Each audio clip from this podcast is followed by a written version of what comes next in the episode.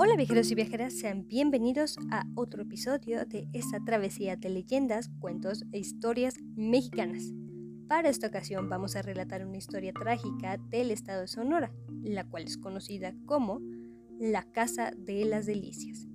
Esta misma es una leyenda urbana bastante popular, ya que es romántica, trágica y un poco antigua.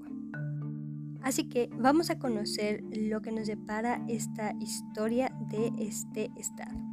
Sin embargo, me gustaría comentar que para esta historia vamos a relatar un hecho que un explorador dio sobre esta casa y nos explicará tanto cómo es la casa como la historia y también alguno que otro detalle.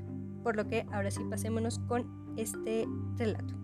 Este lugar puede ser llamado tanto como finca o como hacienda, pero la Casa de las Delicias es uno de los tesoros que mejor ha sido cuidado de la ciudad de Álamos. Dicha ciudad se encuentra en la parte sureste del estado de Sonora y también fue durante un tiempo considerada como la capital del mismo. Según la información que se brinda a este lugar, la casa tiene cerca de 300 años y en este momento se encuentra desocupada únicamente se le emplea como lugar de eventos o pieza arquitectónica para turistas curiosos y deseosos de edificios con leyendas. No hay medidas exactas sobre este destino, pero se puede asegurar que es más grande que una cuadra, o también conocida como una manzana, o incluso puede tener aproximadamente 100 por 100 metros.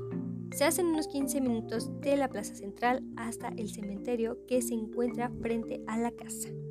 Otra cosa importante es que antes de ingresar a este semejante espacio, primero se tiene que cruzar por el panteón que se encuentra frente al edificio.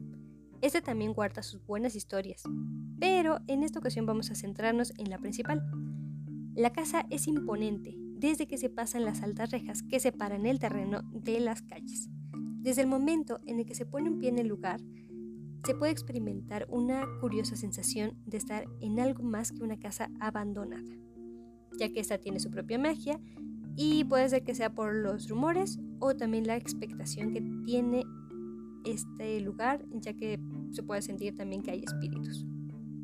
Después de ingresar, este lugar tiene un amable velador que lleva varios años trabajando en casa. Este señor te puede dar la bienvenida y ofrece un breve recorrido acompañando cada parada con una explicación. Dentro de este hogar se cuentan con más de 10 habitaciones. Al ingresar se puede topar con un espacio abierto que da hacia el patio trasero, en el cual se encuentra una piscina de tamaño considerable y también del otro lado hay fondos de árboles que, como cualquier terreno, rodea el lugar. La arquitectura va de acuerdo al estilo de todo el pueblo, desde las puertas de madera tallada hasta los pilares, la pintura y adornos que decoran las habitaciones y pasillos blanco por donde quiera que veas y puertas café separadas por cuadros o solo por distancias grandes entre cada una. Una de las habitaciones que llama más la atención colindaba con la cocina. Este velador que te da una visita guiada también puede indicar que subiendo las escaleras se pueden encontrar con tus habitaciones, una con una puerta y la otra completamente inaccesible. Si tú llegas a ver esa puerta inaccesible es porque ahí también te puede generar un escalofríos que te indicará que de ahí es donde se originó esta leyenda. Así que lo mejor siempre es pedir permiso para subir y si te conceden este permiso, tú intentarás escalar aquellos angostos escalones que solo pueden cruzarse, uno, sea de puntitas o dos, pegados a la pared. Ya de frente es imposible por la poca distancia que hay entre las paredes. Una vez arriba, hay algo increíble que se puede ver. La habitación tal cual se indicó sí está abierta de par en par, con dos puertos enormes en el fondo que dan hacia el balcón. Sin embargo, del otro lado solo hay una pared con un pequeño cuadro que posiblemente sirvió para alimentar a quien se encontraba dentro. Al bajar las escaleras, este velador siempre se dispone de indicar la salida de la casa, pero si hay algunas personas insistentes para ver algo más que la arquitectura, se le solicita que le muestre más del lugar. Y sí, te lo concede y es ahí cuando se comete un segundo error, que es llegar a este punto. ya que se camina nuevamente por los pasillos detrás de una fila de personas que han entrado de forma impertinente a varias de estas habitaciones. Ahora, el hombre, al darse cuenta, pide de favor que el último de la fila que hay en este tipo de recorridos cierre la puerta que quedó abierta y bueno, en esta ocasión al muchacho que nos relata esta historia le ha tocado ser el último. Por lo tanto, le tocó cerrar esta puerta. Se entra sin dificultades a la habitación, completamente en orden y sin indicios de que una gran cantidad de personas ingresaran a ella tomando fotos como si se hubiera aparecido algo. Se nota que la puerta al baño está también abierta y yo y también la manía que tengo de que las cosas estén bien, se dirige para complementar la tarea y cerrar también esa. Sin embargo, hay una sorpresa, que justo antes de colocar la mano en la manija, la puerta se cierra en la cara con una fuerza impresionante, como si de verdad la hubieran empujado desde el otro lado. Me giro en todas las direcciones buscando una posible explicación y encuentro que la única ventana de la habitación está completamente sellada. Y no solo eso, la puerta que se supone que tenía que cerrar también lo estaba, y conmigo dentro.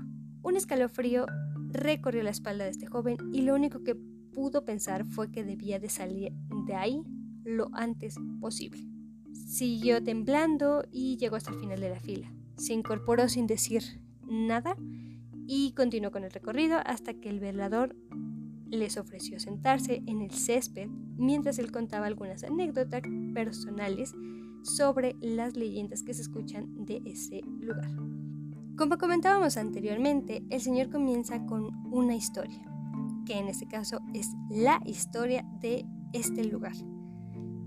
Se comienza que una mujer procedente de una familia caudalada se llegó a enamorar perdidamente de un joven sirviente. Como casi todas las historias de ese estilo, la familia se opuso rotundamente a esta unión entre los dos. La joven, en su desesperación, ideó un plan para escapar junto con su amante, una noche mientras todos dormían. El problema fue que el plan se descubrió y antes de que el encuentro se concretara, la familia mandó a encarcelar al joven y lo amenazó para que no volviese a acercarse a su hija. Este aceptó mintiendo, mientras que pensaba en otra forma de regresar. Por lo que así fue como la última cita se planeó y quedó en llevar una breve serenata a esta joven para avisarle de esta llegada. Todo estaba listo, pero lo que no sabían era que la familia estaba al tanto de todo y decidiendo que querían acabar con el problema desde la raíz, esta vez mandaron a matar al joven, el cual nunca llegó a presentarse ante el balcón con la prometida serenata.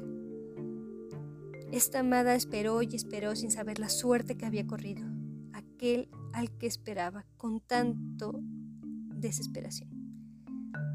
Pasaron los días y la joven dejó de comer, no durmió, y la desesperación comenzó a apoderarse de ella, llegando a tal punto de querer escapar de su hogar e ir en búsqueda de él.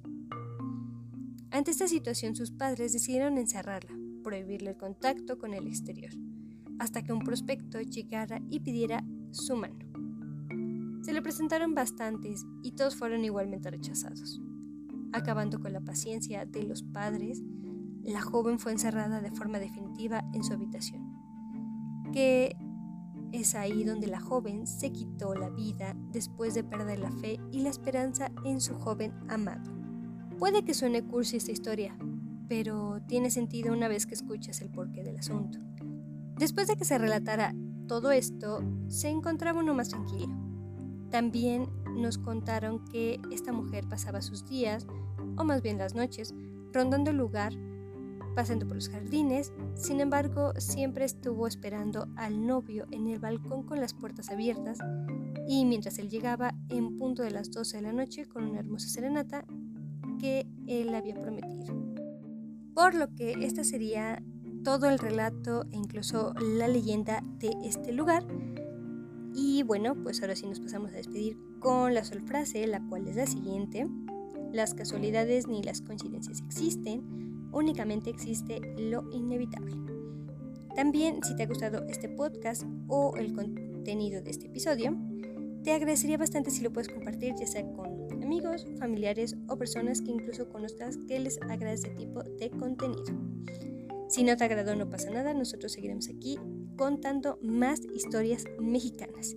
Y también en el caso de que seas un nuevo oyente, te invito a seguirlo para que puedas descubrir más historias y leyendas o mitos de este hermoso país conocido como México. Sin nada más que agregar, nos estaremos escuchando muy pronto con el siguiente episodio, el cual platicaremos sobre el destino siguiente y su leyenda.